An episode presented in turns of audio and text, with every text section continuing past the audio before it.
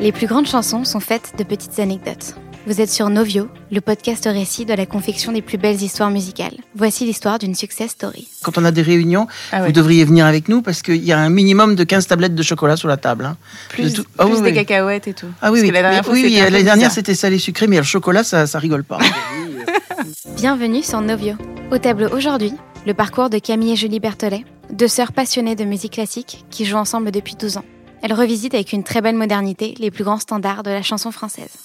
Bonjour, nous sommes Camille et Julie Berthollet. et vous écoutez notre success story sur Novio.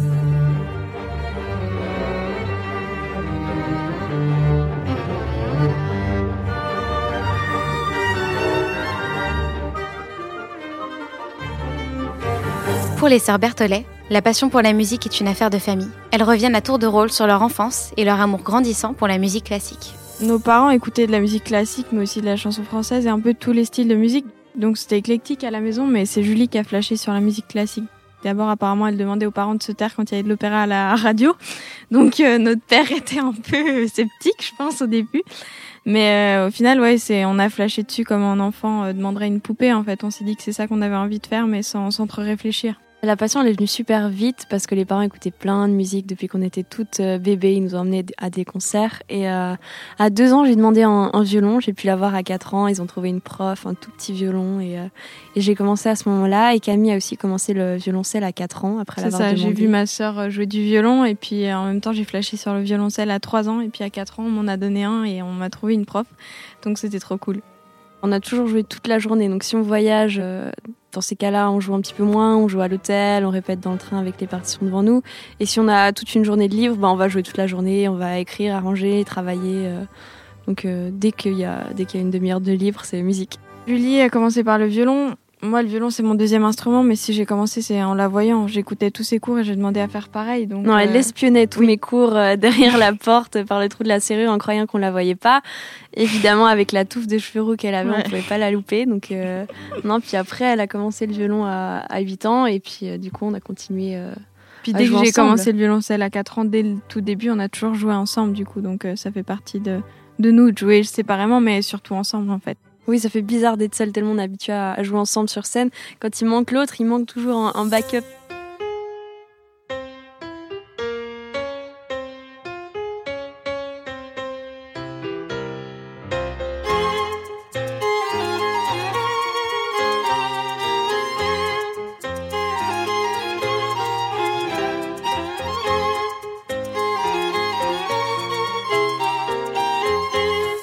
M'appelle Pauline Blusman et je suis attachée de presse chez Warner Classics. Et moi, c'est Jean-Philippe.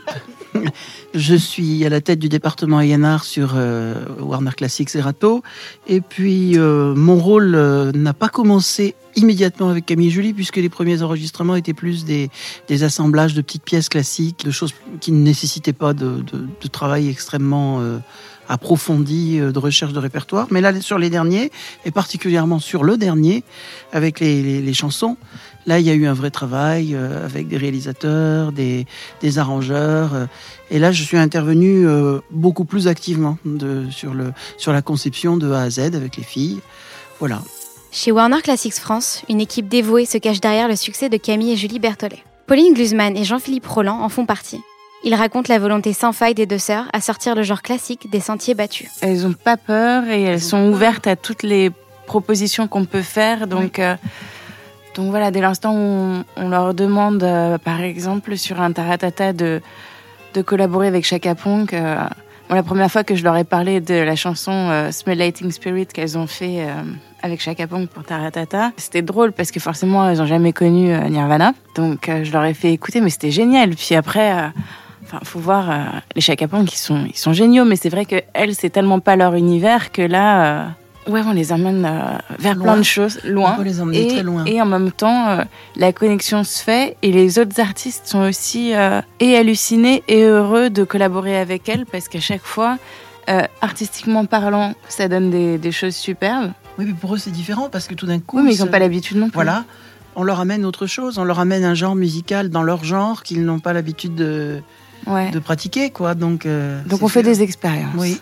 on fait Avec des, des, cobayes consentantes. Oui, on prend plein de chemins de traverse. C'est très agréable. C'est en fait, c'est un travail très créatif. Si on a envie, mais que c'est improbable ou que il y a pas mal de. Enfin, c'est très bien le milieu du classique est un milieu qui qui est là depuis très longtemps et qui est très solide, mais il y a aussi pas mal de barrières et de préjugés, mais même à l'intérieur du milieu du classique en se disant ça c'est impossible, ça on n'a pas le droit de faire et tout. Et au final, ce qu'on a envie de faire, on se dit qu'on le fait et puis voilà quoi. tout simplement. En 2017, Camille et Julie participent à l'émission populaire Quotidien, animée par Yann Barthès, démontrant une fois de plus leur capacité à s'ouvrir sur des univers différents. Pour l'émission Quotidien, qui m'appelle le matin parce que euh, je crois que la France avait perdu un match de foot et qui voulait faire un espèce de happening pour euh, euh, pour rendre joyeux les supporters malheureux. Et donc ils m'ont dit, tu crois que Camille et Julie ils pourraient euh, venir jouer une minute trente de quelque chose pour faire un petit clin d'œil tout ça. Et je savais même pas si elles étaient à Paris. J'appelle Camille qui me dit ah bah si en fait on est là parce qu'on a un gala ce soir. Je leur dis ah bah mince c'est du direct donc ah, mais c'est à quelle heure? Je dis, mais ça finit à. Si vous êtes libéré à 20h40, euh, c'est le minimum. Ah oui, mais tu sais, euh, c'est pas grave. Je pense qu'on peut le faire. Si c'est possible d'avoir des taxis moto, on le fait. Et puis, euh, et puis on décalera un tout petit peu notre arrivée sur scène. on peut arriver à, 20h10, à 21h10 au lieu de, de 21h. Bah, ça c'est fait. Voici Camille et Julie Berthollet dans Sardas de Vittorio Monti. Bienvenue à toutes les deux. C'est à vous.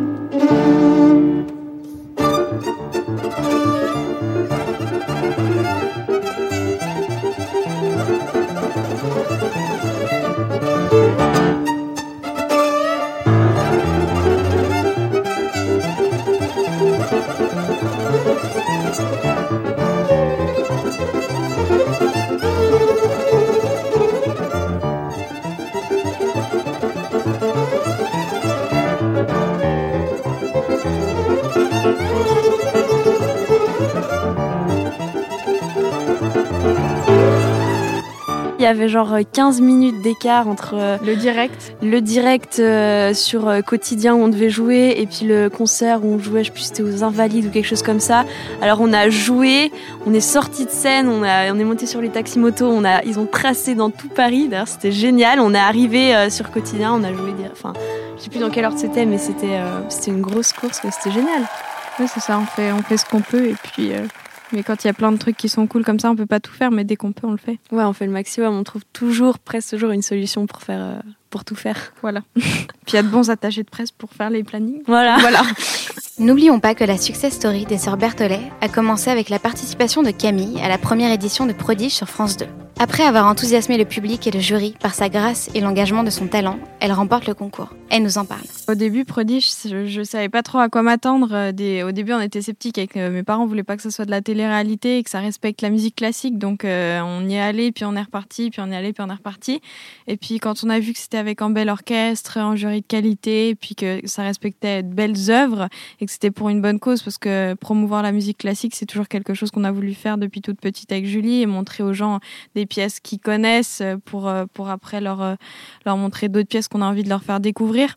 Donc euh, au final, l'émission nous a beaucoup plu et puis c'était un concours comme les autres, donc on sait jamais si on va gagner, mais on y va pour progresser aussi.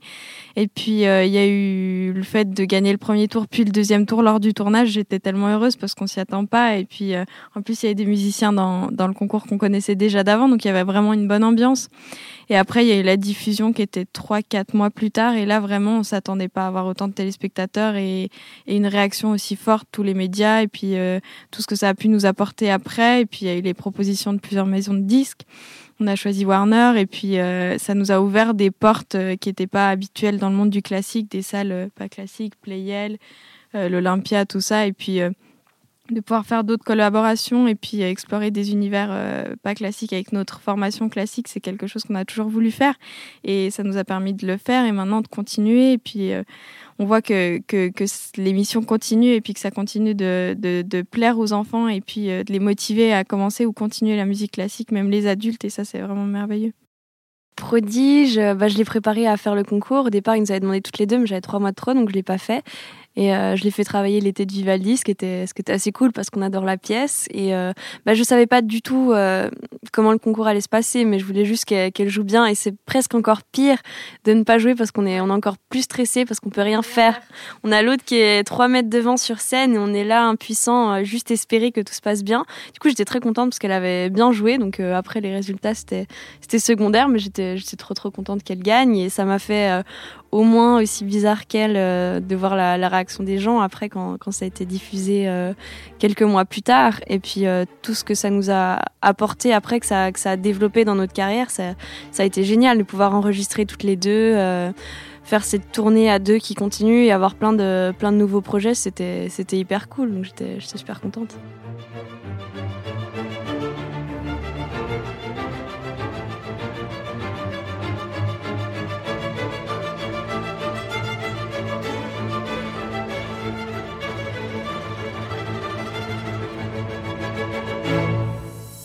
De vraies musiciennes, toutes les deux, vraiment formées au plus haut niveau. Elles étaient quasi professionnelles au moment de prodige.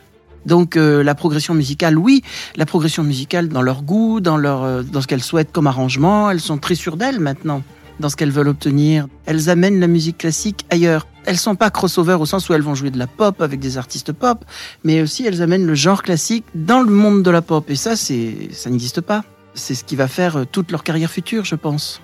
Pour moi, faire un duo avec Céline Dion, ça serait le rêve ultime. Le cinéma, il y a des, il y a des propositions là, donc euh, on a trop envie de faire ça aussi. Ouais. Donc il y a pas mal de beaux projets qui arrivent et on est un peu surexcités. Mais... Même les musiques de films, c'est un truc qui nous fait rêver à fond. On adorerait euh, en enregistrer, voire en composer, ce serait vraiment le, le top. Pouvoir Mm. une fois composer une BO, euh, ça, serait, ça serait trop trop bien. Donc, euh, donc on en écoute le maximum pour, euh, pour trouver des idées. Et puis euh, de toute façon, ouais, on adore le cinéma et ça fait aussi partie de nos projets de, de cette année. Donc euh, donc c'est trop bien. La décennie qui arrive, c'est la décennie Camille et Julie. Elles ont, elles ont tous les ingrédients pour, euh, pour, pour faire des choses diverses et variées, rencontrer plus d'artistes, faire établir des partenariats. En plus, bon, maintenant elles sont avec Valérie Michelin et c'est bien.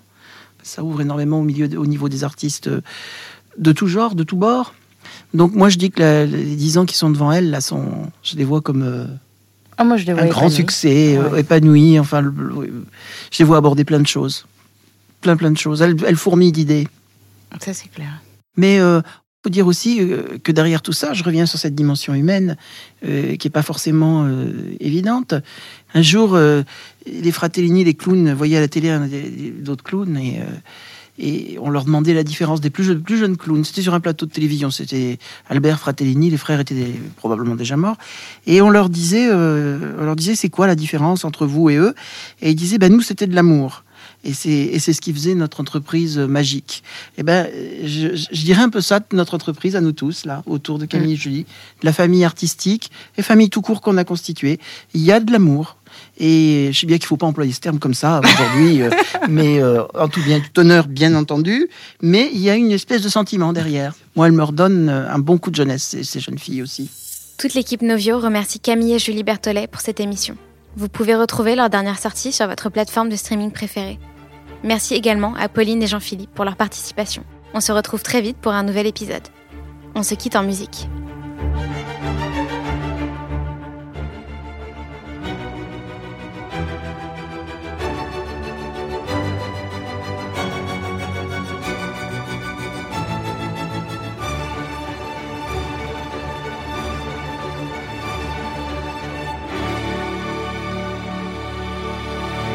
À bientôt sur Novio.